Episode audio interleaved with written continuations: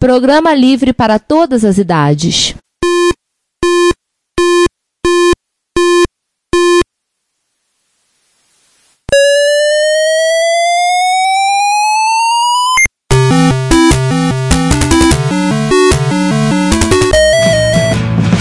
We bought it to help with your homework.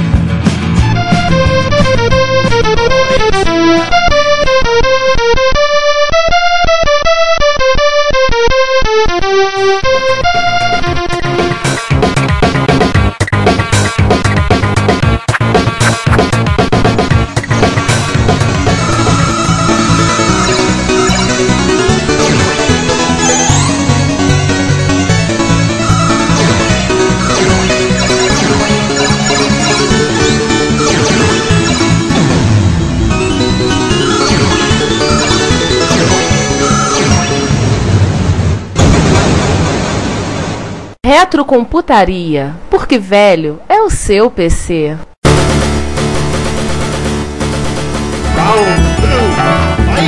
Vamos finalmente falar dos lutadores? Vamos. Vamos começar pelo Expert? Exatamente. Naquele O mundo é do Expert, né? No canto esquerdo, no Expert. Aliás, de passagem, mais uma vez obrigado ao Claudio Piccolo por ter arrumado os comerciais e colocado no YouTube do mundo dos experts, da geração que vai mudar. A gente tem um post, inclusive, no, no Plus, que o Juan colocou, de uma menina que na época era criança, já uma, uma moça, que ela estava querendo arrumar o comercial e ela conseguiu, ela participou do comercial. Uma das crianças que aparece no comercial, ela não conseguia, e ela viu, botou um comentário no YouTube, muito obrigado, tudo. Mas agradecer ao Cláudio por ter feito esse trabalho de arqueologia, de desencavar esses comerciais e colocar lá no YouTube. E o micro? Ora, vamos, Kowalski. O Expert, MSX1 bem padrão, Z80, PSG, PPI, VDP, 64K de memória, o que era uma coisa boa porque havia muitos MSX que saíram de fábrica com menos de 64, o padrão determinava que eles deveriam ter no mínimo 8K, fazendo com 64, 16K de VRAM, só que saiu naquela carcaça que é um tanto quanto comum para micro de 8 bits, que é teclado separado do gabinete da CPU. Eu sei que vocês vão dizer do NAT não CF3000, tá ouvintes? Então espera. Em termos de MSX, isso é mais comum para MSX2. Exemplos: o Philips 8 NMS 8250, o 5580, o Toshiba HX34, os Mitsubishi MLG3, o Canon V25 O e o F500, F700 da Sony. bem lembrado, o F500, o F700 e o G900 da Sony, que tinha um aspecto, digamos assim, mais profissional. Era isso que eu falar. O, o Expert realmente vinha de uma linhagem de micros MSX com um cara mais profissional e mais caros, in- inclusive, que, como você disse, era mais comum no MSX2, apesar de ter no MSX1 também. né? É, MSX1 você teve, basicamente, é claro, todo mundo sabe, isso é de conhecimento até do reino mineral, que ele é uma cópia do CF3000, da NAT. Se você for olhar até aqui do lado, onde no Expert DD Plus veio o drive, até naquele local ali lateral, aquele quadradinho prateado é exatamente igual ao do CF3000. Ele só não tem Claro que- aquela coisa legal do CF3000 que o teclado encaixa direitinho na parte de baixo do gabinete, fica parecendo uma, uma coisa só. Não, encaixa. Encaixa assim. Ele até encaixa, só não, você não tem as portas joystick. As portas estão tapadas. O Exatamente. teclado. Ele até encaixa. Não Ele, o CF3000 elas são laterais, né? São, são laterais. Duas coisas que o CF3000 tem e o Expert infelizmente não tem. O bu- um botão para ejetar o cartucho, você colocar os cartuchos, você tem um botãozinho que você pressiona e ele ejeta, e o LED de caps lock. Isso foi uma coisa que a Gradiente capou fora. Gente, anos 80, quanto custava um LED mesmo? Ah, não sei, mas variava de acordo com a inflação. Mas com certeza não custava muito pra eles colocarem o LED, né? Não. Qualquer merrequinho que você tirasse do custo acabava fazendo uma diferença brutal no final. E fazendo em escala, né? Nessa, nessa também que o botão de reset também foi embora. É, bem lembrado. Verdade. Então os modelos que teve a princípio o Expert, o XP800. Alguém sabe por que era XP800? Confesso que eu não sei por quê. Foi Um era lançado. XP800 e o outro era GPC1, né? É, o GPC já era Gradiente Personal Computer 1. É, mas XP800 Hum, não sei. O povo conhece como Expert 1.0. Sim. Esse Exato. foi posteriormente foi atualizado para a versão 1.1. Foi lançado um pouco depois do Dia das Crianças em 1995. O Hotbit saiu um antes, mas principalmente a pegar o período do Natal. É. Pra O gabinete cor grafite, os chips eram em soquete. Aquele momento quando você abre e olha dentro que todos nós gostamos de fazer piada. A plantação de 74LS, placa que não acaba mais, que não acaba mais, né? Pronto, a vista alcança tinha 74LS na placa do Mega Drive. Uma coisa que tinha do Buzz Expansion. Na época, o Buzz Expansion do Expert é um conector na traseira que a gente, novato, pelo menos eu achava que aquilo ali eles iam fazer uma forma de se ligar para ter um terceiro slot, você pode meter um expansor de slots ali. Mal sabia eu, Tolinho, que aquele expansor, se você ligasse alguma coisa ali, como teve um dos modems da Gradiente, se não me engano, o TM1, ligava ali, você perdia um slot na frente. Ele não era um terceiro slot. Mas o Buzz Expansion não é tão incomum assim, não. Posso dizer para vocês que aqui em casa eu tenho pelo menos três MSX que tem Buzz Expansion além do Expert. Tudo MSX1, que é o Samsung MSX1, o Toshiba HX10 e o Goldstar FC 300. Pra quem não se lembra, Gold Star deu origem a LG. Ou seja, O G, Então, sim. o G- o G de LG quer dizer Gold Star. É. E agora as extensões gradiente, né? Ah, lembra que o Stalbo falou que por conta deles terem pago a grana que pagaram pela Atari, todo mundo copiou, eles mexeram no, no Expert, tornaram ali, fizeram as extensões gradientes, como o César muito bem colocou, justamente que era o objetivo de tentar atrapalhar que o Nico fosse copiado. Eles achavam que o Nico seria co- facilmente copiado como foi o Atari. E quais eram as extensões gradientes? Conector RGB, a pinagem era completamente diferente do pinagem padrão. Eles fizeram shuffle.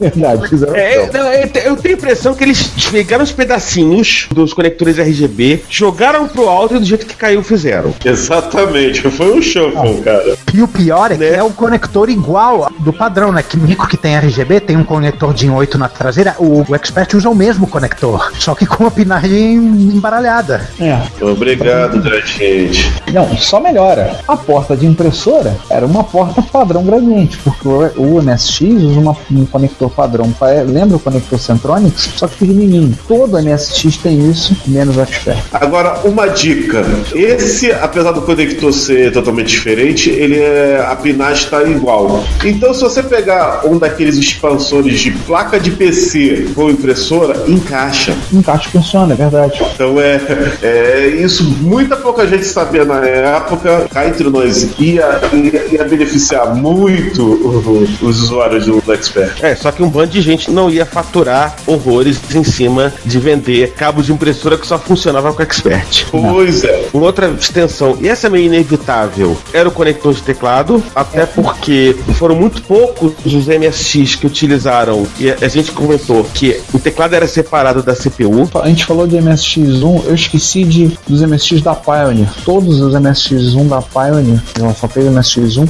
todos eram gabinete separado do teclado. E o conector é um conector diferente. Eu Acho, que a maioria dos MSX tem o conector conector separado, os conectores são diferentes. O Itachi MBH50 e outros. O que Aliás, é- eu não lembro. A Warner tem uma história diretamente relacionada ao Expert que a gente vai contar mais na frente. Esse conector do teclado do Expert, o DIN 13, é o mesmo conector usado no teclado do F500 e do F700 da Sony, MSX2, só que, pra variar, a pinagem é diferente. Esse DIN também era usado para como conector para uma disqueteira. Quem pegou na época do início dos CDs, do CD player, do CD no carro, lembra que o pessoal usava o de botar um, um case com 5 ou 10 CDs na mala do carro e o som no carro o- tinha um disc changer. Então você ia trocando pelo rádio do carro, você trocava o disco que estava em uso lá. E eu lembro que esse conector, na época, ficou difícil arrumar esse DIN 13, você estava usando o, o conector da disqueteira. De um modelo de disqueteira, que eu não lembro se era da Pioneer, eu acho. Outro que usa esse mesmo conector é o RGB do Atari ST, O DIN 13. o DIN 13. Bom, eu não lembro se de repente não, não era o mesmo conector do National CF3000 não, né? Eu, Não era o mesmo DIN 13 não. eu Enfim, não lembro. Eu não conheço nada, não. uma uma outra extensão, o famoso TA1. Hum, aquela bendita caixinha. Aí tem uma coisa que a gente tem que lembrar: a maioria das televisões brasileiras da época, elas só tinham entrada para, para antena. Antena, RF. Elas não tinham RGB, só tinha RF, não tinha RGB, não tinha vídeo comportado, era só antena. E portanto todo micro precisava sair, assim, todo fabricante lançava o, o seu modulador de RF. O Atari tinha aquela pininha com uma chavinha deslizante. É, daqui é o clássico, né? Oh, Aqueles parafusinhos na, na traseira da TV. E a Gradiente, né, lançou o modulador dela. Também porque não era todo mundo que tinha o monitor dela, vou falar depois do monitor dela, mas que plugavam na televisão e era um troço. Era uma extensão Gradiente. Era uma gambiarra. É, que só resistiu ao ao Expert 1.0, né? No 1.1 isso já, foi, já não foi mais necessário. E aí, Eles embutiram até a 1 no gabinete, né? Sim, sim. e além disso, tem a porta de cassete. Aí fica a pergunta pro especialista em cocos. Juan, era igual? O conector é o mesmo, mas eu, eu não sei a pinagem do Expert. Eu não nem me preocupei em, em ver como é que é a, a porta de cassete do, do Expert. Até porque mas- sabendo que é gradiente, provavelmente jogaram o shuffle pro alto e, e caiu fizeram. Não tem como saber. Juan, aqueles cabos que eu te passei funcionaram no corpo? Ai, nem testei, cara. Desculpa. Estão em algum lugar aqui dentro. Estou começando a perder o controle sobre a organização das coisas aqui. Porque aqueles cabos são de expert. Se não funcionarem, você vai ter que refazer as conexões. E amaldiçoar a grade. Ah, mas isso a gente já faz, né? É, até tem algum de coco ali no meio, mas tem que estar um a um. O SP800 teve vida curtíssima. Por quê? Logo em sequência, a Gradiente lançou o GPC1. O GPC1 era basicamente o mesmo micro, só que compatibilizando a acentuação com Hot Beat. Vamos falar da acentuação depois, porque é uma história quase rocambolesca. Ó, É. E teve algumas mudanças, tipo o TA1 passou a ser incorporado dentro do micro, na fonte ele passou a ter duas tomadas para você poder ligar outros equipamentos nele. Fonte. Ele passou Ô, na Ricardo. fonte. Ah, XP800 também tem fonte embutida. na fonte eu sei que é embutido, tô usando duas tomadas. E- Pra você ligar o monitor no próprio micro, que nem alguns PCs. Não, mas o XP800 também tem duas tomadas. Também tem? Ah, tá. tem. Então Meu Expert é 1.0. ele passou a incorporar o TA1, então passou a ter essa- uma saída monocromática, uma saída de vídeo composto. Ele Isso. passou a ter um conectorzinho para você li- cabinho você poder alimentar diretamente o gravador cassete. Isso. Teve a acentuação a- e teve a necessidade de fazer uma adaptação. Foi feita na autorizada da Gradiente. Historicamente, embora não recebesse o nome, acho que a gente pode dizer que é o primeiro recall da indústria eletroeletrônica brasileira. E aí, agradeço de cara ao nosso amigo, nosso ouvinte Alexandre Morgado, que trabalhou numa ciência técnica da Gradiente na época e eu perguntei algumas coisas, ele mandou algumas histórias muito interessantes da época. Então, segue o que o Alexandre nos falou. O kit de adaptação se resumia à troca da ROM e troca de algumas teclas no teclado e alguma coisa no painel traseiro. Era um saquinho com algumas teclas para serem substituídas e uma ROM gravada. Não era chamado de recall, não pelo menos no posto que eu- ele trabalhava. Nunca ouvimos falar que a Gradiente estava chamando o cliente para efetuar a modificação. Bem, eu levei o meu Expert 1.0 num posto próximo aqui à minha casa. Obviamente eu com meu avô, né?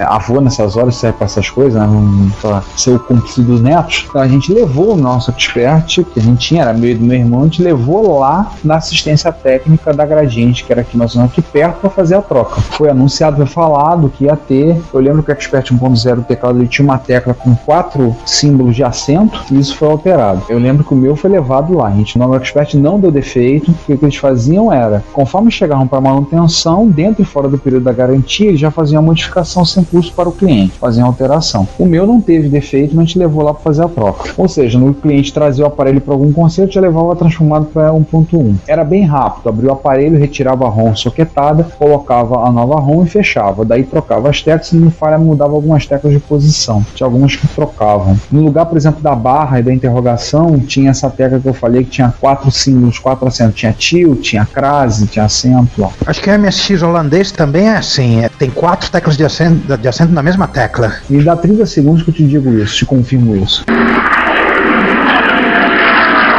Confirmado, correto. O meu 8250 tem uma tecla na mesma posição com um monte de acento. Ah, uma coisa que a gente não falou dos experts, no teclado. MSX o padrão, as teclas para obter certas coisas era o Code e o Graph. E no Expert é R-Gra e L-Gra. Eles rebatizaram as teclas. Todo mundo usa Code Graph e eles rebatizaram as teclas para L-Gra e R-Gra. Por quê? Nunca sabe. E é, além de. Assim, passam os dois primeiros experts. E aí nós temos a, isso aí é do 85, tá? Tanto o GPC1 como o XP800. Só que eu acho que o GPC-1 já era 86, não era? Acho que É foi logo 85, depois. 86. É 86, verdade. É, 86. início de 86. E em 89, a Gradiente lança a linha Plus, né? Ó, A famosa linha Plus, a infame linha Plus. Crucificado, destruído e detonada por todos os MSXeiros da época. Todo mundo reclamava dele, né? e por Mas, isso enfim. também chama de onda. Mas Coitado. quais eram as diferenças da linha Plus para Expert original? Primeiro, Ah. o case era em preto, não era mais em cinza. Não, o micro passou a ser tudo preto. Talvez a única grande modificação junto com o teclado. Externa, né? Porque interna teve um, um negócio É. crucial que foi o uso do tegradão da Toshiba, o D7937A, que substitui 837 zilhões de, de 74 LS. A plantação de 74LS acabou. O próprio processador foi pra dentro, né? Isso. Mas vai Porque dentro- o chipão, na verdade, era, era um MSX ou na chip. É. Desculpa a pronunciação do termo. É o MSX Engine, né? E tem alguns MSX que usam Engine. Eu me lembro de cara do Toshiba HX51 e tem outros que usam esse Engine. Não foi só o Expert Plus e o DD Plus que teve, não. É. Ah, mas diga de passagem, a placa-mãe do micro era o. Ó, era ó, a porcaria. Uma plaquinha de. Não, pode falar, pode falar. A gente sobe a classificação desse podcast. Era uma merda! Ai, caramba! Tá bom, era uma merda. Era feia. Era uma bosta. Eu sempre digo que o meu, o meu Expert foi o meu primeiro gradiente. Quando eu abri, olhei dentro dele, eu passou a ser meu último gradiente. Quando eu vi um plus por dentro, eu fiquei chocado.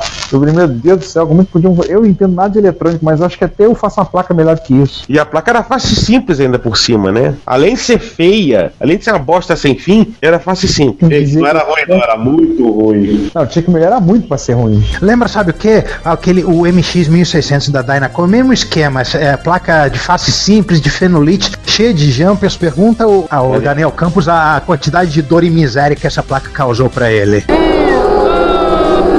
Cara, mas assim, é, é, é- é tenebroso aquele micro. Ele por dentro, assim, cara, dá, dá, dá aflição. Você vê que foi feito assim na- no tapa, na correria. Podiam ter feito uma plaquinha um pouco melhor, mas tudo porque comparado a essa placa, a placa do Expert 1.1 era boa. Não era grande coisa, admitimos, né? Mas, Mas era melhor. boa. O que era pena. O Plus, eu acho, algumas coisas eles racionalizaram. Poderia ter sido um exce- excelente MSX1. Sim. Mas enfim, a Buzz Expert eles abandonaram. Ah, E eh, é. Né? Ou seja, aquele bando de reset aleatório, porque, porque você queria limpar aquela sujeira atrás do micro, acabou. Né? E o DD Plus, não o Plus, tinha esse nome porque tinha um drive de 3,5 embutido. Detalhe curioso que eu lembro do que saiu numa revista CPU, se não me engano, a CPU número 15. O acionador de drives era o mesmo usado pela IBM nos infames PS2. O computador, não o teclado. Nem no videogame, tá? A pessoa nova que acha que PS2 é videogame. É, mas você assistiu o episódio sobre de PS2 ao Intel, você já sabe sobre PS2. Ah, outro detalhe. Arrancaram a RGB também. Caparam fora RGB. Só melhora, hein, Gradiente? Só melhora. Ô, alegria. Porque imagino que eles devem ter olhado. Se, se nem nós lançamos um micro que suporta esse negócio, por que, que vão manter? É, né? O vídeo composto dele não é ruim, não. Ele, a imagem dele no vídeo composto é melhor que o, que o Hotbit. Não, mas, mas o problema é que nem a Gradiente lançou um monitor que suportasse aquela pinagem maluca deles. Pois é, o monitor monocromático deles não usa essa pinagem. É verdade. Vamos falar de monitor lá na frente, porque tem uma longa história envolvendo dentro do coisas da Gradiente que ela prometeu e não cumpriu. O que importa, em 91, a Gradiente encerrou a produção do Expert. E curiosamente, no site da Gradiente, na linha do tempo, o Expert não é citado. Ele cita o bendito do meu primeiro Gradiente, cita um monte de coisa, mas não cita o Expert. E olha que eles venderam pra caramba esse micro. Ah, mais um detalhe. O Expert teve um probleminha no teclado, no Plus e no DD Plus foi corrigido. As teclas já não sumiam mais nos seus dedos. Elas já não são decalcadas nos seus dedos, né? Exatamente. Esse negócio de não aparecer na linha do tempo da Gradiente, não sei, mas eu desconfio, eu sinto cheiro de problemas de propriedade intelectual. Tipo assim, se a Gradiente declarar que fabricou o Expert, é, alguém vai processar ela por alguma coisa. Olha, o que eu soube na Provável. conversa que eu tive com o diretor de marketing da Sharp na época, o seu Milton Escorza. foi que Gradiente, tiveram- né? Não, da Sharp. Ah, tá. Ele me falou que eles tiveram problemas de licenciamento. pro MSX. Ele falou assim: olha, eu não sei quanto a gradiente, mas a gente tentou fazer o licenciamento, mas a gente não conseguia falar com aquele japonês maluco, o Nishi, porque ele fugia, falava, a gente não conseguia acertar essa questão do licenciamento. Eu não sei se a gradiente não fala do expert, não cita o expert na sua linha do tempo, com medo de algum processo ainda a essa altura do campeonato, ou ser desleixo mesmo. Eu fico mais com a segunda opção, eu acho que é desleixo da parte deles. Em todo caso, nós podemos afirmar que os MSX fabricados no Brasil são clones, já que eles não são licenciados. É, eu não sei como é que ficou essa questão do licenciamento. Ele falou que eles, Sharp se empenhou para licenciar, fazer tudo bonitinho e eles não conseguiram. Problema lá, eu não sei se chegaram a conseguir fazer. E por falar em Sharp. Falando da Sharp. Falando da Sharp, vamos sair da Gradiente, vamos pro Sharp, né? Ou, ou melhor, para a Epicon.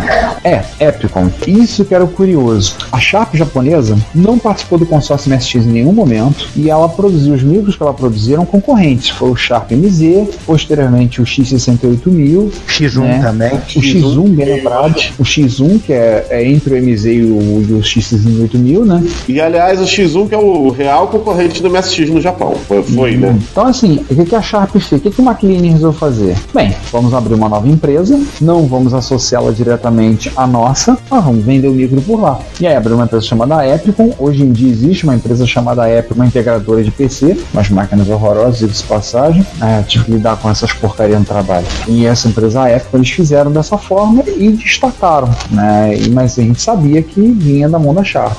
O micro é, ganhou o nome de Hotbit por causa também do Hitbit da Sony.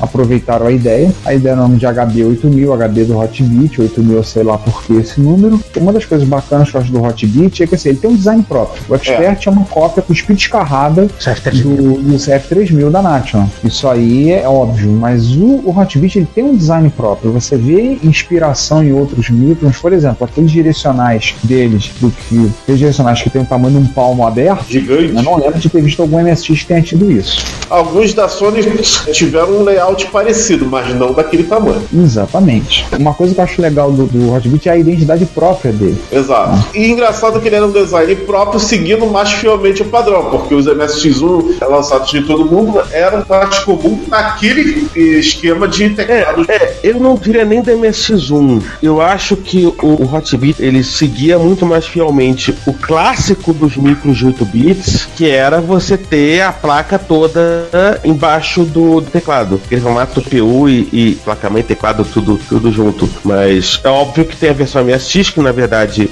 as teclas de, de função eram muito maiores do que outros outros micros, que é a coisa tipicamente de MSX. Não. E aí eu acho que sim, acho que a, a Sharp criou a identidade dela a partir fundamentalmente do formato das teclas e do formato do, dos direcionais. É, e as incompatibilidades malucas, algumas incompatibilidades malucas que existiam no, no Expert não existiam no Hotbit. Por exemplo, o conector de cassete era padrão. É. O Hotbit De impressora também. Coisas, o Hotbit tinha algumas coisas mexidas na BIOS, né? Algumas coisas estavam um pouco diferentes. É, mas vamos falar disso na frente de BIOS. É. Sim. Posteriormente, segundo me foi falado pelo seu Milton, que eu já citei, a chapa japonesa bateu na porta e ameaçou dar dor de cabeça para eles com a questão do licenciamento da marca por conta do Hotbit. Então, isso já entra numa questão um tanto quanto controversa, o seu Milton falou isso para mim, a gente perguntou a ele, ele falou que teve esse momento, mas assim, a gente, é uma questão que a gente vai discutir agora, né? Que alguns disseram que a gente acha que talvez isso seja uma disputa pouco factível, visto por causa do tamanho do mercado. É, alguns a pouco se ferrando pro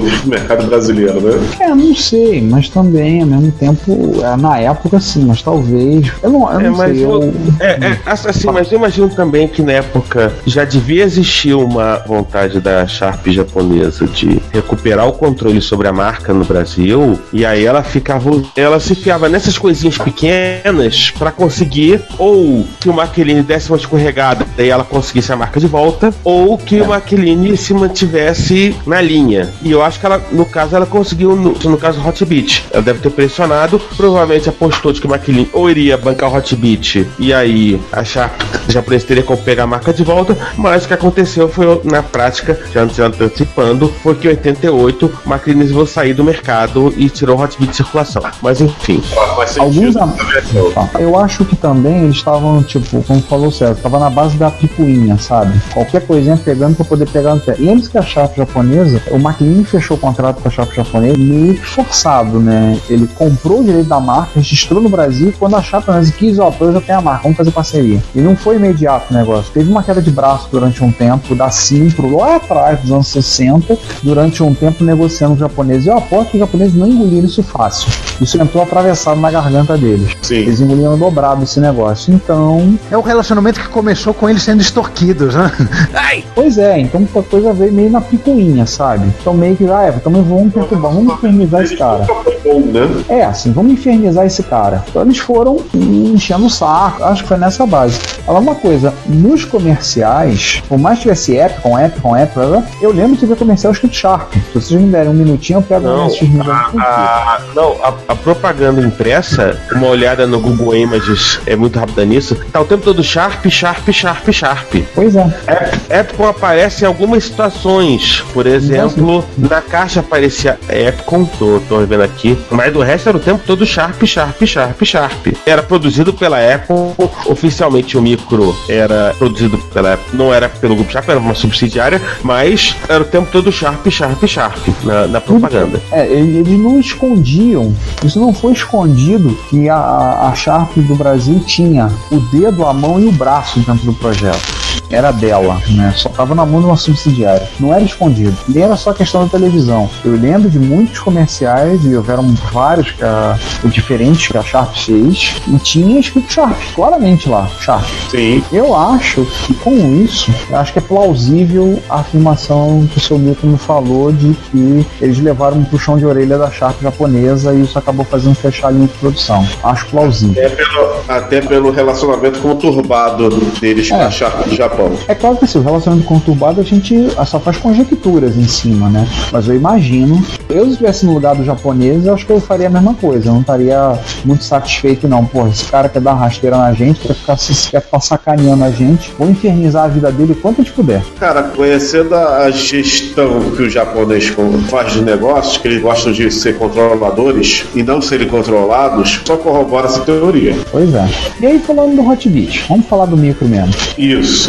Já falamos, a MSX bem padrão, mesmo esqueminha em termos de hardware, semelhante ao do, do Expert, 80, VTP, tudo separadinho, sem 4K de RAM, tudo só com aquela cara, tipo de micro 8 bits, computador envolvido pelo teclado. O branco, que saiu pro Dia das Crianças em 1985, posteriormente, em 87, se não me engano, saiu o preto, que era, que era a Hotbit versão 1.2, que já estava com caso a compati- já havia compatibilização da acentuação com o Expert. É, E aqui eu vou lançar uma pergunta. Você até conversou com o Milton. Eu olho pro preto, tal, o visual. Eu tenho a impressão de que era pra ter sido um MSX2. É, segundo ele, era. Hum. Ele te perguntou, nessa conversa que a gente foi, é contar um pouquinho a história. Ele, mora, ele tá morando, não sei se namora lá, mas ele, o seu Milton Escorza mora em Santo André. E eu tive presente com mais dois amigos nossos. Rafael Rives, que é ator na PCO World e tudo, um cara que trabalha na área, um jornalista na área de TI, um cara com bastante experiência no assunto, inclusive para fazer entrevista. E um amigo nosso em comum, o Spy. E lá fomos nós três para conversar com o seu Milton. Liguei o gravador, conversando. E uma das coisas que o Rives perguntou foi isso. Eu lembro de na primeira fase ele falou: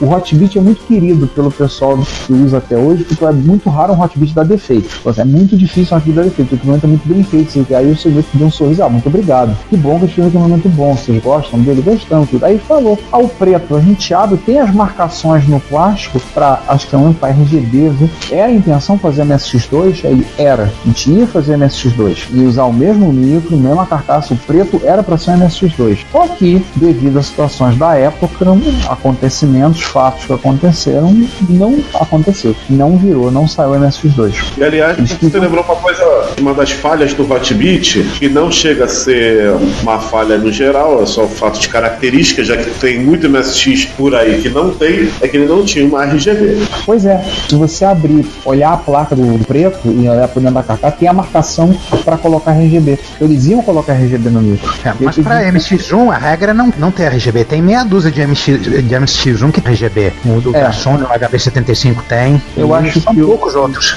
Eu acho que o Yamaha tem, eu acho. Eu só tenho que pegar o Yamaha pra ver. O Alania, o X670, que é um Wave 2, né, da Sunny, tam- também tem. Ah, é, ele tem. Eu acho que só o. Eu teria que dar uma olhada, pegar eles pra ver. Infelizmente, o Rockbit parou a produção no final de 88. Acredito então por conta disso, com pressão da Sharp japonesa. Aí eles encerraram a produção dele. O que é uma pena, porque o micro, apesar de que eu não tenho, até hoje não tenho um Hotbit, é um micro bacana. Martelo A. Terei o- no futuro. Mas, cara, aquele negócio, como diz nosso amigo Daniel Campos, eu tô indo só atrás do chefe de fase. O Hotbit é o café com leite, velho. Hotbit é fácil de conseguir.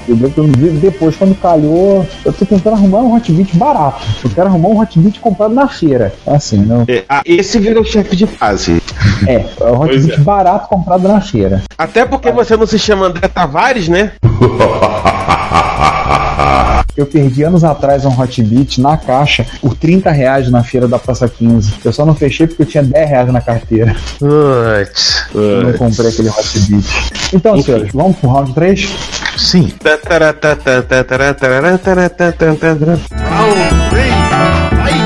Beleza. Gradiente e Sharp do Brasil eram dois gigantes do mercado eletroeletrônico de massa. Em 1985, tirando a CCE e provavelmente a Dismac, É, de Era- Olha as calculadoras, né? é, a Dismac, a CCE é antes de alguma coisa, A com o Dismac não era famoso uma marca de MC1000. massa. Não, e a CCE na realidade já era uma marca de segunda linha, se você comparasse com o Gradiente com Sharp. Mas É enfim, verdade. a CCE lançou o famoso MC1000, do qual falaremos um dia. As piadas com a CCE já não são de hoje. Ah, Se conserta, conserta, estraga. O cliente comprou errado. conjunto de componentes Né? estragados. Comecei comprando errado. Gente, vamos, vamos guardar essas piadas pro episódio desse- do, do MC1000? Vamos, vamos. Pois vamos. é. Até. A tentação é grande, mas vamos conseguir, vamos prosseguir. até Né? porque eu acho que foi o MC1000 que fomentou muitas delas. Enfim. Mas imagina o impacto que era no Brasil, no meio dos anos 80, num mercado que era basicamente dominado por empresas de nicho. o Mercado, era mercado de nicho, que era um mercado de contratos pessoais, por empresas grandes, mas grandes para o mercado que era de nicho, como era o caso da Microdigital e da Prológica, etc e tal. E de repente chega a Gradiente e chega a Sharp com uma avalanche. E a avalanche, entenda-se, nos anos 80, isso aí pro pessoal que não se lembra, é isso é importante lembrar disso, a força da televisão nos anos 80, como o lugar onde as pessoas viam as novidades que apareciam nas propagandas, era uma coisa incomensuravelmente maior do que é hoje em dia. Tipo, o broadcast era uma coisa muito mais forte. Tipo, as pessoas, era na prática uma das poucas grandes. assim, era o entretenimento das pessoas. No mundo em que não tinha videocassete, assim, videocassete era raro, em que, não tínhamos entretenimento em rede, como na, na internet e tal, era muito forte. E a Gradiente e a Sharp conseguiam merchandising em novelas da Globo. Conseguiam entrar na novela das 7, das 8, das 9, que à época as pessoas assistiam. Olha, eu, eu, eu me lembrei de uma novela das sete, que é aquela novela Mico Preto, que tinha um personagem representado do Zé Wilker fazendo coisa com expert e fazia perguntas ao computador, o computador respondia e era um expert que era usado. Me senti mal, assim, por curiosidade eu fui ver, eu vi meio capítulo da novela, assim, pra nunca mais ver, mas só pra eu ter o prazer de ver um expert na televisão. Poxa, eu tentei fazer perguntas no meu expert e não respondeu. Tem o Scott, né? Computer, computer. É. Dá o mouse pra ele. Ele vai falar com o mouse. Outro exemplo que a gente lembrou, que era nos Trapalhões, né, que na época era os Reis do Domingo à Noite. Num quadro fixo, que era o Trapotel, tinha um expert no cenário. Eu nunca vi aquele expert ser E eu ligado. lembro, eu lembro vagamente de outras novelas que tinham também expert. Se eu não me engano, aquela gata comeu tinha. E o Hotbit apareceu fazendo uma participação num filme nacional chamado Eu. Acho que ninguém sabe nem o pra que, que servia aquilo ali. Essa não que alguém fosse se preocupar com um filme que era basicamente o Tarcísio Meira trepando. Desculpa a expressão. E nessa a gente sobe mais um pouco a cena indicativa. Essa quem me contou foi o Marujo, lá gaúcho, MSZero, que me contou, ele dizia do Hotbit, eu não sei o que aquele Hotbit tá fazendo lá, mas tinha um Hotbit lá. Agora faço a pergunta: gozaram no Hot Beat? Eu acho que foi só no Dreamcast. 18 anos. Não! Ah, agora eu vou subir a censura na parte pra 18 anos, porra. Daqui a pouco eu vou ter que botar aquela vinheta de censura. Programa recomendado para maiores de 100 anos, acompanhados dos pais. É brincadeira, Hot Beat estando lá, ele é passível de tudo, menos de ser ligado. E o uso do expert, esses micros mercenários, era bom pra, tipo, novela da Glória Pérez ou coisa do tipo, né? Ah, e um outro detalhe também que a gente tem que lembrar: tanto a Gradiente como a Sharp, elas conseguiam entrar nas revistas de circulação semanal, que eram muito mais fortes, vendiam muito mais à época do que vendem hoje em dia. E aí o cara abria lá a Veja, abria. Aí vinha a propaganda da, da Sharp, do Hotbit, do Expert, e não via do TK, não via do CP. Então, queira ou não, o resultado foi. Só foi esperado, né? O Expert e o Hotbit praticamente varreram o mercado de 8 bits brasileiro. Sim. A gente Inclusive, pegar. tinha a- na Recreio, não só tinha propaganda, como tinha. É, como se fosse matéria paga, falando sobre computadores, e adivinha, o MS estava lá, sendo dito expert. Se você pegar a revista a Microsistemas, ela tava com. Chegou um ponto que a Luciana só trabalhava. A partir de 87, ela passou uns dois, três anos que ela só falava praticamente de MSX, que era a força que tinha o expert ingrediente. Somente isso que eles tratavam. A presença era muito forte. Falou, varreu, passou a régua, varreu para fora o pessoal de- das outras plataformas. É, graças ao marketing, graças ao fato dele ser vendido em lojas de eletrodomésticos. E também aquele negócio, os micros também que, eles outros produziam, já eles eram micros que surgiram anteriormente ao MSX, né? Então com isso eles já estavam na sua vida útil, infelizmente já estavam indo pro fim, já estavam já tava o período de transição do mercado mesmo. Então isso também ajudou, digamos que eu acho que a ação da gradiente da Sharp assim precipitou o fato, mas ah, o- acabou acelerando o processo. E as principais que eram fortes da época, que era a Prológica e a pizzaria a micro digital, aí a micro digital queimou a pizza, né? Podemos considerar como uma cota cumprida de piada com a micro digital? Tá cumprida. Podemos. Tá bom, podemos. Então tá. A pizza queimou. Então, quem estava no mercado antes, os micros já não eram tão produzidos, já eram plataformas, já estavam em decadência. O Apple II meio que se refugiou na época com micros de um impacto mais profissional. O MSX que ser vendido em loja eletrodoméstico, tudo, não era visto como uma coisa profissional, era visto como brinquedo. A própria Gradiente via como brinquedo, né? A história que saiu um micro lá sem teclado, saía como videogame e botava o teclado em São Paulo. É, é visto como brinquedo. Então, assim, o Apple II meio que se refugiou com, as placa, com a placa TK Works, com a, que é a versão do feito banco digital e o TK3000, meio que no mercado profissional, que isso acabou só perdendo espaço com a ascensão dos PCs nos anos 90. Pois é. E no caso do Spectrum, que era uma linha que no, no exterior ainda concorria com o MSX, aqui, como ficou só na mão dos pizzaiolos, eles não, não conseguiram dar esse impacto no mercado como foi o MSX. Então ele, ele não teve a mesma sorte. A, a, a Não, foi uma coisa absolutamente impressionante. O Ricardo observou, você pegava na microsistemas, você via 86 para 87, claramente as outras linhas caindo, sumindo. Tá? sumiram da revista. O Renato comentou isso com a gente, ele falou do período que foi mesmo, foi reflexo do período mesmo. A gente falou, vamos nessa direção que é o que tá dando. A gente tem que manter a revista, para trabalhar com a gente, vamos nessa direção. E foram. Foi a mesma guinada que a minha Sistemas deu lá no É. número 93, 94, que foi na direção dos PCs. É, porque mesmo se você observar, por exemplo, na, na realidade, a própria vida curta que teve o TK90X, por exemplo, no caso do Sinclair, foi porque precisava ser diferenciado. Na verdade, o nível tech que o Expert e o Outbit colocaram em termos de teclas, as pessoas passaram a querer um tipo de tecla que não era o chiclete, que era o clássico do Sinclair, teve que lançar uma 95 muito rapidamente. Foi, verdade. Só que aquele, aquele teclado 95 dava defeito pra caramba. Ah, Provavelmente porque corrido. direto. né? E aí, até mesmo o CP400, que também era um, talvez o mais concorrente mais próximo do MSX que tinha, então, tá pra lógica. Aconteceu a mesma coisa, né? Trocaram um chiclete por um É. teclado com de curso. Exatamente. O MC1000, coitado, não- nem conseguiu chegar perto. Não, ele nem cócega.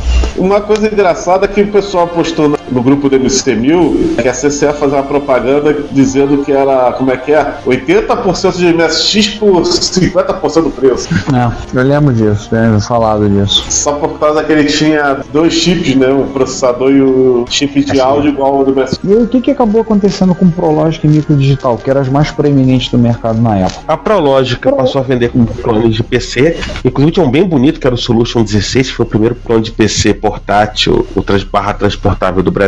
Arrastável? Foi. É. É. Tinha o SP16 também, que já era um modelão clássico, né? Era um gabinete desktop com os drivers na vertical, não era cinza e branco. O Solution 16 ele era fechado, teclado fechado Não, não tô sobre a tela. dos 16, do outro, do, do desktop. né? SP16? Sim, acho que sim. Acho que os flops ficavam na vertical. O SP16. Aliás, o Solution o 16 era como se fosse um design, uma, uma versão com um design italiano do CP500.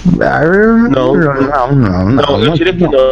Eu diria que lembrava mais os transportáveis de PC da época. Era muito caro esse transportável de PC da segunda metade dos anos 80. Ou seja, deve ter um compactzão, um Dellzão lá nos Estados Unidos com o cara e focinho dele, né? Sim, eu diria que sim. Eu vi, eu vi um Solution 16 à venda no, no Mercado Livre há poucos dias atrás. A última vez que eu vi, um cara tava pedindo muito caro.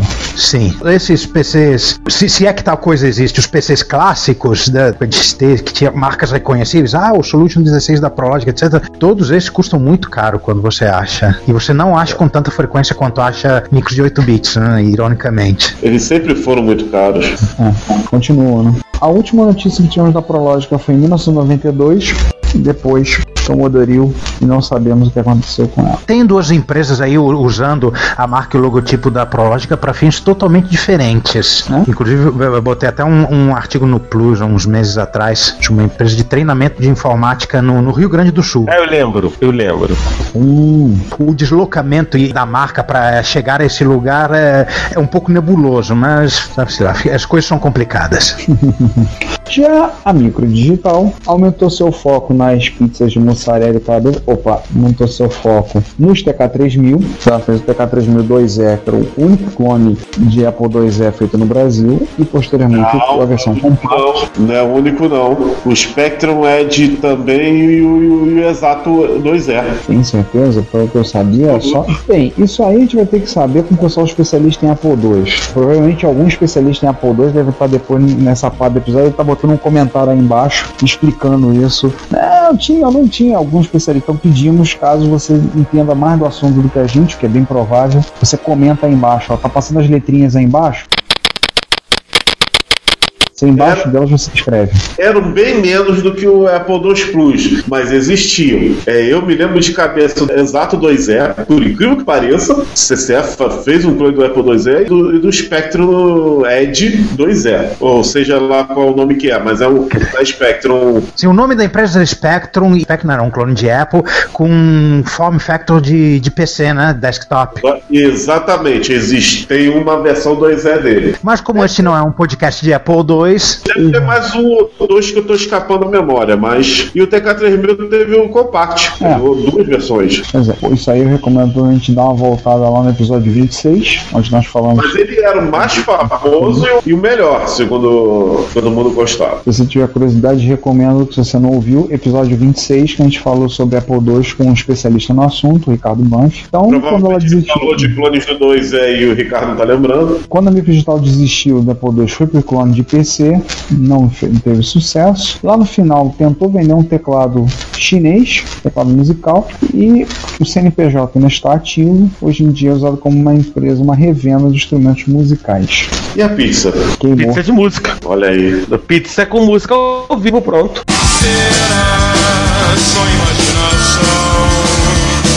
Ah! Duas piadas de pizza no mesmo episódio, daqui a pouco a gente vai reclamar que a gente não consegue fazer outra coisa. Vamos pro round 4? vamos. Retrocomputaria. Baixos teores de alcatrão e nicotina. Isso aqui é extremamente bizarro. É, esse aqui é um troço que está inclusive rolando no, entre o pessoal aqui no Brasil, o pessoal discute um pouco sobre isso, como fazer, como pode ser feito, que televisores estão, são disponíveis para esse tipo de brincadeira e por aí vai. Que é basicamente hackear a sua TV de tubo padrão e transformá-la num monitor RGB. Não é um hack tão extremo quanto aquele primeiro, né? Só É, na- na- na- Isso aqui na- na ele, ele é mais soft. É, mas aquele problema é que você vai fazer em qual TV, né? E qual modelo você vai poder puxar, né? É, depende do chipset, do chip da, da placa controladora da, da TV, você consegue injetar o RGB direto na placa ou você injeta pelo USB, né? Para aquele on-screen display dos menuzinhos. É, teoricamente, sempre tem um lugar onde você pode injetar RGB, mas acontece que em algumas televisões esse lugar está dentro de um chip, e aí você se ferra. Aham. E aí tem a discussão legal, inclusive conectando um Nintendinho clássico na sua TV. Direto puxando RGB. É, transforma literalmente sua TV num monitor RGB. Fim da história. Que, que legal. De tubo, né? De tubo, né? E no link que o cara postou, o link tá a partir do Hackaday, onde ele comenta o projeto, tem as fotos muito bacanas de, tipo, de todo o trabalho interno que ele fez. Ele pôs um conector VGA na, na televisão. E só por lembrar essa questão de, já que estamos vendo um monitor de tubo, um abraço pro Alfredo, né? Todo Henrique, Ah, é. Grande Ah. colecionador. que é o maior coleção do tubo. de tubo que eu conheço. É o André Tavares do CRTs. Meu Deus! Peraí. Certo? Óbvio que também ajudou o fato de que ele tinha uma TV de tubo de 32 polegadas, que é um monstro. 32, eu tive uma de 29 aqui em casa, bicha é grande. Cara, Chu. 32 ainda é maior ainda. Minha 29, quando eu subi, eu retirei ela da parede, eu descobri que ela tinha empurrado com força magnética partículas de poeira na parede. Então tinha uma mancha preta na parte de trás. Cara, isso é uma 32 da Toshiba. Como é o modelo que eu, e, e, assim, eu tinha? e é uma coisa impressionante, porque como Giro visão. Porque como o CRT é 4x3, não é 16x9, é muito maior do que parece. Assim, parece, alta e aliás, principalmente mais parece profunda. muito maior do que realmente é. Tipo, hoje você não consegue comprar uma televisão nova com menos de 32 polegadas de LCD, mas realmente parece que as de CRT 29, 30 são bem maiores. E algumas, inclusive, que elas ficam só pra pedestal, né? Uhum. Na parte de largura, com- na parte de profundidade, com certeza elas são maiores. Lá na escola nós colocamos nove portas na parede, nós tínhamos que varar a parede, usar uns parafusos de que deviam ter uns 20, 25 centímetros prender a TV. Até o suporte passou no ISO 150. No ISO 150, cara, que foram dois pendurados no suporte pra ver se ele aguentava. Aí pendurou, o suporte aguentou e não entortou. A gente falou, então dá uma botar a TV em cima. E usamos essa TV de CRT durante muito tempo, até recentemente, quando a escola decidiu trocar o. botar uma TV de LCD de TVs no laboratório. Quando ela misteriosamente caiu na cabeça de um aluno muito chato. Não, ela não caiu na cabeça do aluno, mas aí a gente poderia dizer que realmente TV faz mal à saúde, né? Gente, que delícia.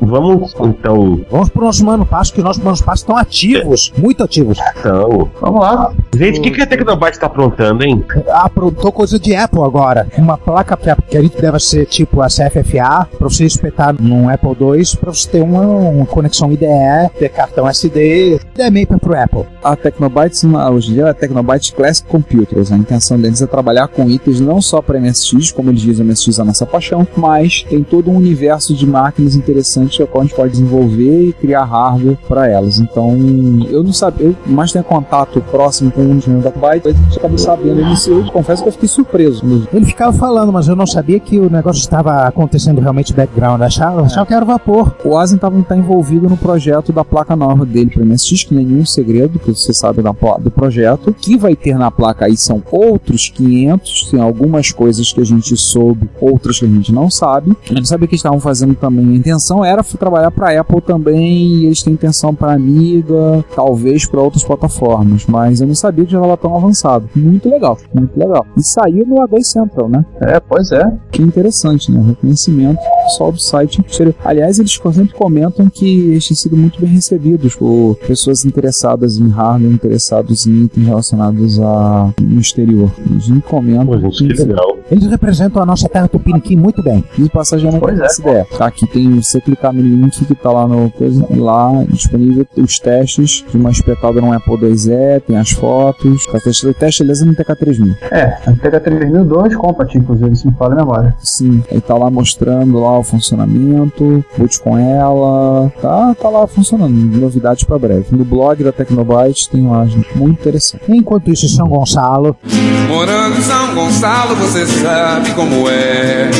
o nosso chapa Vitor Truco, nosso velho parça, criou um adaptadorzinho para você usar pendrives num TK85 ou um TK82 ou, em geral, clones de ZX81 da Sinclair. Quem assiste o vídeo vai ver que a- o problema dele era com relação ao TK85 e a ZX Expand, que é aquela placa que tem um PSG, tem uma entrada de cartão, SD, você consegue carregar os programas do, do na- no seu computador de uma forma mais rápida. O problema é que esse troço é louco, assim, uma média de meio a meio, 50% do TK85 do mundo funciona com a ZX Expand e outros 50% não funcionam. Então ele começou a fazer um projeto novo voltado para o TK85, mas também disponível para qualquer outro modelo, qualquer outro clone do, do, do X81, que é ligar um pendrive para fazer MS Storage e fazer a carga de, de programas, joguinhos, etc, etc, etc. A primeira versão que ele demonstrou exigia que ele alterasse a ROM do micro dentro do micro. E agora ele finalmente completou o último programa que faltava. Ele conseguiu colocar uma ROM adicional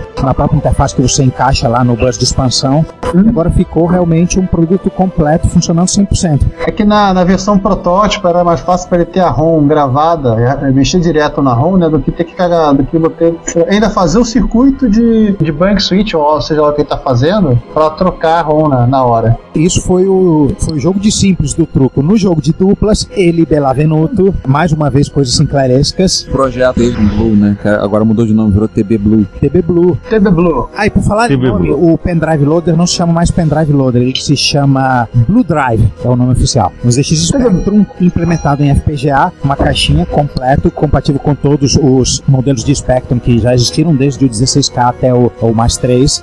Ele foi apresentado no encontro do Clube do TK, aconteceu agora no final de setembro, tá aí o vídeo, o Bela Venuto mostrando ele funcionando. É, esse é um projeto antigo até do, do truco e do pessoal, né, de refazer a placa-mãe do TK90X. É, nós gravamos com o truco em 2012 e ele comentou o projeto. É, o projeto original eles estavam ele tava tentando desenvolver a Ditacuya, assim, num conceito teórico até, fazê-la toda de forma discreta, sem necessidade de ter uma ULA. Mas depois ele viu que isso era quase que impossível fazer caber na, na caixinha e passou a fazer a versão da ULA em CPLD, que ele e o, o desenvol- acabaram montando. No final ficou tudo muito mais fácil, né? Porque o Spectrum é Z80, ULA, RAM, ROM e acabou. O truco falou, né? Depois que ele descobriu que ele podia substituir não sei quantos chips por um CPLD e economizar muito no trabalho dele, você não quer outra vida. Na verdade, quando ele conseguiu, descobriu que poderia substituir 74LS por linha de código, Ali- Aliás, de passagem, Vitor Truco tá bem ativo agora porque ele juntou todas as férias que ele tinha pra tirar, mais com licença paternidade. O Truco agora é, é pai. Tinha, o pai troco. é, ele só tá de volta agora na empresa em 2015. Nós encontramos com ele pessoalmente e ele disse: Ah, agora eu só volto em 2015. Tô tirando todas as férias juntas. Então ele tá aproveitando, tirando o atraso dos projetos e tá me mandando ver. Então espero que deve haver alguma novidade pra breve. Mais alguma. Mais novidades até o final do ano. né? Falar em novidade,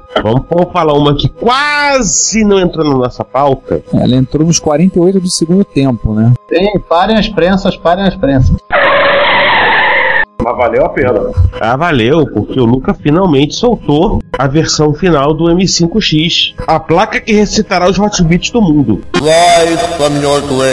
Para quem não sabe, o projeto do M5X é um projeto do Luiz Lu, que é de Ribeirão Preto, fazendo uma placa-mãe, que a ideia é que essa placa vá substituir a placa-mãe de um hotbit e você possa colocar dentro, você vai ter um 2 mais com um monte de coisas já pensadas na placa e a, a ideia é que ela seja 100% compatível. Você tire uma, coloque outra, acabou. Vai ter uma Inclusive o teclado. Porém, né? Porém, se você não quiser pegar essa placa e fazê-la incorporar dentro do seu hotbit que você gosta, o hotbit com versão 1.0, você não quer fazer uma troca de, de cérebro dele, você pode usar a placa separada, ela é totalmente funcional, e aí você decide aonde você quer colocar. Você vai comprar um gabinete PC, você vai colocar no Expert, sei lá, você decide. Ou faz uma Você caixinha. vai montar seu próprio gabinete. É, por aí. Caixa de feira, Ela vai ter um adaptador de teclado? vai, PS2. Mas eu quero uma dessa pra botar dentro do Hotbit. Pra quem não sabe, eu já falei que eu tenho adquirido na coleção, não recebi, não já tá pago, é acertado, já complete. Ou seja, tá faltando pouco. Tô chegando no fim da coleção e no fim da paciência da esposa. Eu quero E ver o que essa placa primeiro. confirma uma coisa peculiar que eu descobri no Hotbit recentemente, postei até no grupo lá do Facebook, que o Hotbit tem uma pequena fudevagem. As saídas de controle dele são invertidas em relação aos outros MSX. Se você reparar, ele faz o layout estilo Hotbit. Sim. Como assim? O joystick A é o do lado esquerdo, o joystick B é do lado direito? Na verdade é o contrário. No, É, tá ao contrário. no Hotbit é o contrário. E o Hotbit é o contrário. A placa é dupla face, então tem algumas coisas que estarão na parte de trás. Na parte de baixo da placa, vai ter VGA, S-Vídeo, vai ter saída para áudio, vai ter vídeo composto, 56k de RAM, né? O 512k de RAM. 1 MB de RAM. 512 de mapa e 512 de megahertz, acho que não, não é isso? Ah, tá dando aqui 1 MB de MAPE. É, tá escrito aqui também, né? Mega 1 MB de de MAPE. Então, assim, muito interessante. Visto que eu tô providenciando mais um item para coleção, providenciando um Hotbit, eu tenho que falar com o Bom, Luca, opa, me bota na você fila. tá usando turbo, então é uns 80 acima de 4 MHz, né? Provavelmente. É, é o, é o kit 7, né? Provavelmente. Só quero saber se esse turbo aqui vai ser ligado por chave. Vou ter que Tem, ó, tem o botão de chavinha aqui, ó. Vou ter que botar um corte lá, vou botar a chavinha pra poder ativar o turbo e o reset. Teremos lá poder ligar o botãozinho de reset. Ou então alguém quiser instalar um segundo botão de reset no seu Hotbit, né? Sim, tons de reset nunca são demais. Exatamente. É, inclusive seria legal você ter um botão de reset que possa fazer um reset do reset. É, enfim, Estamos viajando. é, vamos terminar com o top 5 dos últimos 26 dias. Isso. Vamos lá. Vamos começar com uma nota triste, que é do. Do Douglas A. Smith. Isso. E pra quem não conhece, é o programador que criou o videogame Load Runner, um jogo clássico que apareceu primeiro em Apple II, teve uma versão bastante popular do MSX e foi portado para várias outras plataformas, para PC, MS-DOS e muitas outras que, que eu não lembro. Cara, tem Load Runner. O sujeito que matou a produtividade do mundo durante um bom tempo. Cara, tem Load Runner pra tudo que é plataforma que eu ouvi falar. Tem. Que buraco. Eu perdi mais tempo de criando níveis malucos de Load Runner do que propriamente jogando. É porque o Load Runner, a principal coisa que ele atrativo do pessoal foi a ideia de você poder fazer, criar níveis pra ele. Um editor de níveis, isso faz uma diferença muito. É, conta a lenda que ele pegou a garotada da rua dele e mandei, passou pra garotada fazer nível de Load Runner. Cara, só pra vocês terem noção, a lista de versões: Amstrad, Apple II, Arcade, Atari 8-bits, Atari ST, BBC Micro, Commodore 64, DOS, FM7, J2ME, ou seja, celular, Macintosh, MSX, Nintendinho, PC 6001. Tá vendo, João? Já tem alguma coisa pra rodar naquela máquina. PC, PC 88, PC 98, PC Booter. PC Booter é o PC para jogo. É o disco de boot que você colocava Ah, no seu tá. XT, ligava e ele carregava o jogo automaticamente. E não acabou, gente. Sharp X1, SG1000, VIC-20, pro Wii, Windows Phone, WonderSwan e ZX Spec. Tá bom? O que mais? E versões mais novas, é, re- remake já pra Xbox, Playstation e por aí.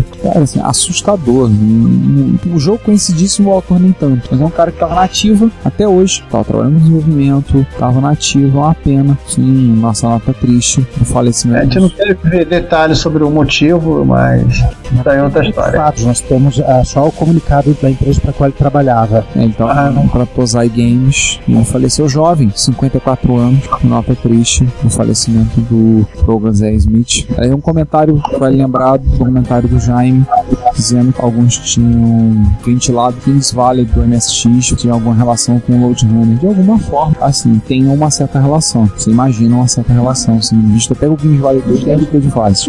Mas alguns falavam É, que a, acredito que ele realmente tem influência assim. é, alguns disseram que a Konami pagou, pagou licença, pagou royalty, outros dizem que não, foi só inspiração, nós não sabemos. Não, não pagou licença nenhuma. Tomou volta. Não, mas o Kings Valley não. Ele é original o não- suficiente, ele pegou É vários só elementos do influência, não pode ser, não, não é considerado plágio. Ele tem coisas dele, muitas. Tem coisas muito piores de similaridade que também não, não receberam processo. Com Então, certeza. Kings Valley do, do- dos males é muito menor. Ele tem sua própria cara. Sim, sim. Afinal das contas, se apertar F1 no Kings Valley 2 e o explorador começar a pagar, vai pro chão pagar 10, é engraçadíssimo. Ah, vamos pro segundo então? Essa picaretagem japonesa aí. Não, não, não. De baixo pra cima, porque os pinos dos 80 parecem fora de ordem. Ah, então tá Não, bom. não. Ah, Não, eu começamos falando do Douglas. É. Ah, mas tudo bem, sem galho. Tá, vamos então.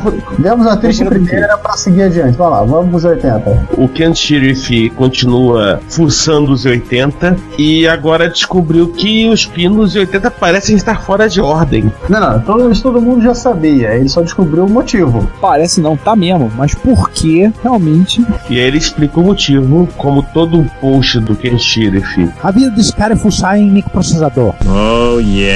Sim, ele de- derreteu o encapsulamento e colocar o microprocessador no, no microscópio eletrônico. Aí vem um bônus, tem nada a ver, não vou postar no show notes, mas aqui. o Ken Sheriff, ele. O último post dele é minerando Bitcoin com caneta e papel.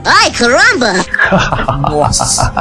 Não tentem isso em casa. Isso aqui encheram, né? Segura. Daí vamos pra próxima? Passamos. Próxima notícia, vamos falar da produção mais recente de jogos nacional, do Flappy Bird. É, e nada melhor que deixar o autor falar. Fala aí, autor. É, vamos lá, autor. Cadê o autor? Ah, Eu mesmo, seu. seu- Então,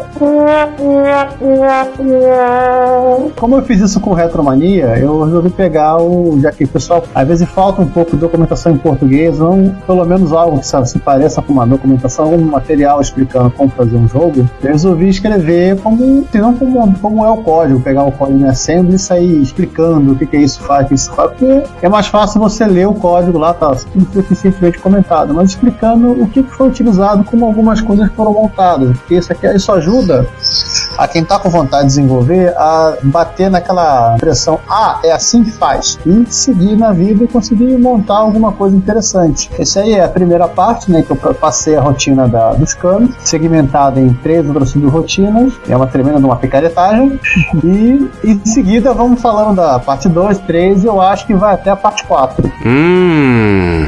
Por ocasião da nossa gravação, tá apenas publicada a parte 1, mas já estamos chicoteando o autor para que ele vá e libere logo de uma vez a parte 2. É, uma coisa que eu tenho que complementar também é falar sobre uma coisa que eu senti muita dificuldade é a documentação do, do Assembly, do Assembly no caso, do Pasmo, que por mais que ele fale, esse recurso existe, está aqui, ele não faz a coisa mais óbvia, acho que ele acha que todo mundo já sabe como fazer, como usar o recurso, como eu tive que aprender a usar as macros do Assembly, como eu tive que aprender a usar algumas ideias dele para poder automatizar e gerar código razoavelmente dinâmico na hora da, da montagem do. Você começa como é que eu faço para gerar ROM, gerar bin, que o Pasmo tem um bug e por aí vai. Só uma série que ainda tá É. falando e Vamos lá. e mais explicações sobre a repimboca da parafuseta da programação para MSX. Pois é, Parte 2, 3, talvez 4. pois é, pois é. Vamos chegar lá. Que furada que eu me meti. Não. Boa sorte. A minha série de posts sobre compra no exterior tá, tá saindo a duras penas e,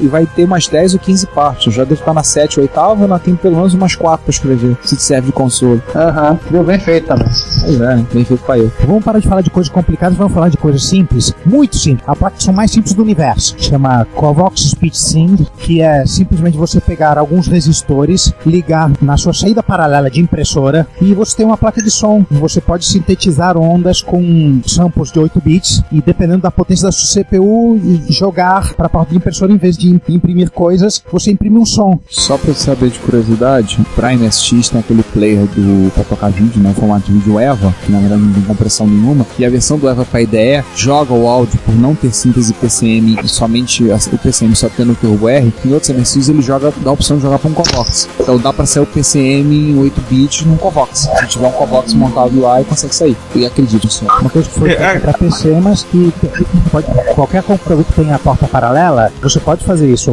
É, os espectros de, das últimas gerações, mais dois, mais três, o MSX, como já foi falado, o player de Eva, tem outros. Qualquer computador onde você possa dar um out num valor de 8 bits para essa porta, essa porta pode ser capturada por algum dispositivo externo, você consegue montar um Covox. Não, detalhe ali nos comentários o Gustavo Ribarci que resolveu fazer uma coisa mais metal, né? Ele nem montou uma plaquinha, não, ele espetava os resistores direto na paralela.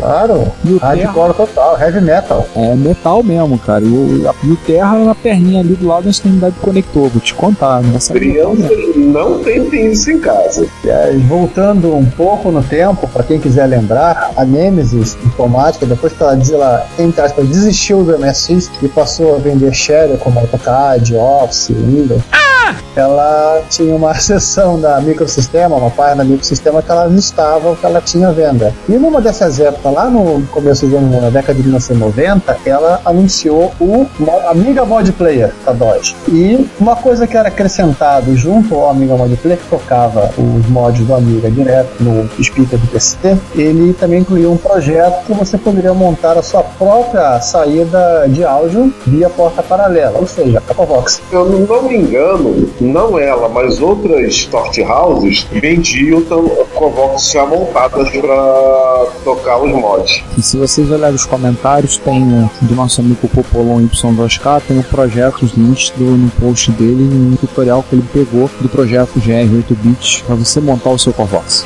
É, o Rick Beat também ele montou um, um projeto desse na época do Must, lá na- no final da década de 1990. Não, rápido, Agora uma pergunta: diferente. aquele Konami Synthetizer é uma espécie de Covox? Não, Konami Synthetizer é talvez um dos cartuchos mais raros da Konami, porque ele tem um chip de som louco, uma coisa meio pré-SCC, mas que não é compatível com SCC, que tá dentro do cartucho. E como aquilo é uma coisa que não, não, não fede nem cheira, ninguém se interessou em emular aquilo, a porcaria. É, só tem dois jogos que usam. Vamos botar um aspas no. Aliás, são três jogos. Vamos botar um aspas no- na, na palavra jogos que usam. É o Konami Synthetizer, que de jogo não tem nada.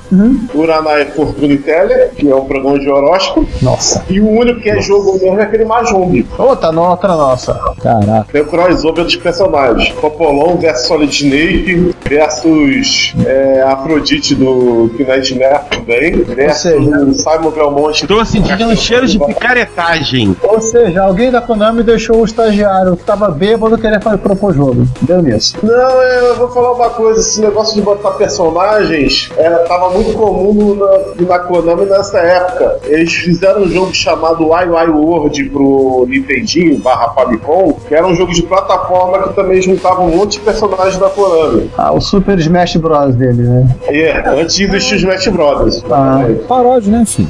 Ou seja, tudo por mais dinheiro. Tem o Paródios também que segue a mesma fórmula. Então, é, como é Não, que mas é? o Paródios é propositalmente zoeira. Sim. Zoar e Ah, isso tem melhor? também é zoeira. Os personagens falam com vozes extremamente engraçadas. E talvez não seja por causa do, do chip, não. Como disse o Juan, e ganhar Aliás, tanto no Fortune Teller quanto no nesse Mahjong, o chip é usado para síntese de voz. Ao contrário do Konami Synthesizer, que é para música. E já que estamos falando de coisas raras e obscur, o próximo item na- do nosso top é uma coisa estranha que eu achei num site de leilão. Não sabia o que era, perguntei, ninguém sabia o que era. Lancei a pergunta ao mundo para. E o mundo respondeu. Se, é, ah, eventualmente Não sei. respondeu. É E o mundo, e o mundo respondeu: é picaretagem. É, era, era picaretagem, mas não era picaretagem, era. Porque é o seguinte, um micro japonês da Sano, que na verdade é uma entidade, tipo uma câmara de comércio lá, lá do Japão, Detalhe, Ah, detalhe, gente. Sano, não é Sanyo. Sano. S-A-N-N-O. É Sano, é Sano, gente. Insano, velho. Aliás, o lo- o logo ser parecido é a mera coincidência. Eles são 100% desconhecidos no mundo MSX, que esse projeto de informatização das escolas no Japão, eles usaram dois modelos de MSX, um da Sanyo, dessa vez com Y mesmo, e outro da Casio. E eram esses os únicos dois envolvimentos dessa organização com micros 8 bits que a gente conhecia. Aí apareceu esse outro, que eu não fazia a menor ideia do que Posso era. fazer uma piada idiota? Fala. O MSX aqui da caça que eles usavam chamado de cano, né? Ah, Piada ponta, cana. Engraçado como eles não terem usado, usado os micros da Yamaha, porque na Rússia foram usados os micros da Yamaha para colégio. Ó, a Yamaha tá calo, calo, muito calo. É, mas depende da questão do contrato, né? Aham. provavelmente antes desse MSX, eles usaram um micro que não é MSX. Usaram um, um Sword M5. Essa máquina é um Sword M5, então. Essa máquina é um Sword M5. Que é- Usaram quase MSX, né? Mal comparando, Juan, essa máquina estaria pro Sword o que estaria o Acorn pro BBC Micro? É, só que o Acorneaton, ele é um pouco diferente do BBC Micro. O BBC Micro é, é uma, é uma evolução, né? Isso aí tudo indica que é o mesmo micro, é licenciado. O cartucho é absolutamente igual, tem um chanfre igual ao de cartucho de Sword M5. É um micro muito raro. Eu não tenho ele, não conheço ni- ninguém por perto que tenha. Ele não é, também não é muito falado a respeito, por isso que fiquei muito tempo coçando a cabeça sem saber o que era. Nós não falamos sobre essa máquina. É, só falamos rapidamente do Sword M5 quando a gente citou o leste europeu. E falamos rapidamente sobre o Sword M5 quando falamos dos micros orientais. Ah. A gente nunca sentou a, o bumbumzinho na cadeira para estudar sobre esses caras, esse cara É, e falar mais sobre fazer ele. isso, né? Vai, Aliás, vai, eu- vai, eu vai, abrir- vai nossas promessas que não acabam nunca. Eu vou abrir até um colchete aqui no parênteses agora. Hoje em dia, a gente poderia fazer um apêndice do episódio dos micros japoneses, porque muita coisa de lá pra cá foi descoberta.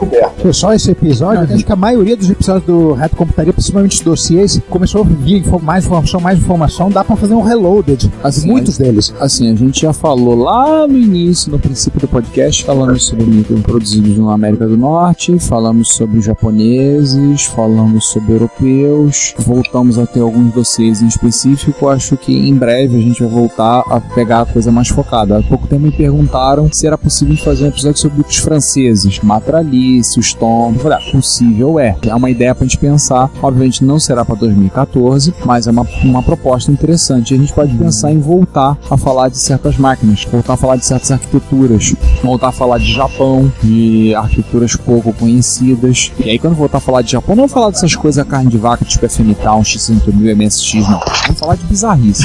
A gente já falou de algumas bizarrices do Japão no episódio recente, quando a gente citou, por exemplo, o Panafacon e outras coisas extremas, a gente pode pensar em voltar, assim, né? O próprio episódio de processadores bizarros, apareceram outros processadores bizarros. É, a ideia a gente pode voltar sim, a gente tem a vontade de retornar. Aliás, a gente tem planos para 2015. A gente sempre tem planos. Temos algumas ideias para 2015, vamos ver se a gente consegue amadurecer. A gente tem planos e promessas. É. É, a gente cumpre as promessas. O, o problema é que a taxa de cumprimento por período de tempo é menor do que a taxa de criação de novas promessas por período de tempo. Mas a gente ouve É, sugestões. Se vocês tiverem sugestões, Mas calma, nós temos um plano. somos que nem os Cilones, nós temos um plano. Mas se você tiver, você no nosso ouvinte, tiver uma sugestão de pauta, ideia, alguma coisa que a gente possa falar, agradecemos as sugestões. Só não prometemos que vamos falar rápido. Nós também temos as nossas ideias, mas agradecemos muito as sugestões que vocês puderem nos dar. E falando dos nossos ouvintes, né? Vai o nosso, como o nosso fechando assim, notícia, o nosso muito obrigado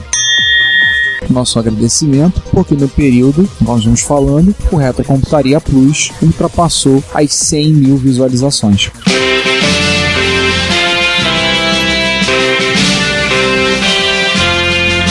Isso aconteceu no dia, no dia, no dia, no dia. no 26 de setembro de 2014, o Reto Computaria Plus, desde a sua migração para o novo endereço, nós vimos essa migração em 2013, ou seja, em um ano e nove meses, nós batemos a marca de 100 mil visualizações. Então, nosso muito obrigado, você, nosso ouvinte, que tem visitado, tem lido os nossos posts, tem saído lá. Obrigado por estar acompanhando a gente já. Estamos fechando nosso quinto ano de então, tô fazendo a Nossa quinta temporada, indo pra sexta. Quinto ano de Estamos podcast, terceiro de blog, terceiro ano de blog, quinto ano de talvez segundo de comunidade no Facebook. Sim. E nossas várias manifestações. Obrigado a todos. Já ultrapassamos a marca de 2 mil comentários, ou seja, nós temos com dado no post, temos mais de um comentário por post, o que é uma média muito boa. Não a você que tem acompanhado a gente, nosso muito obrigado. Esperamos que você continue gostando e comentando e acrescentando, dando ideias e participando. O seu comentário é o nosso salário e vamos dizer que a gente tá com aqui, pelo menos no ensino, talvez no, no porque a gente não tem tanto comentário, no Plus a gente tá tirando um trocado para pagar o dia a dia. Muito obrigado. Isso aí, galera. A gente se vê daqui a 15 dias. E eh, vocês vão continuar ouvindo a porrada entre Hot Beat Expert.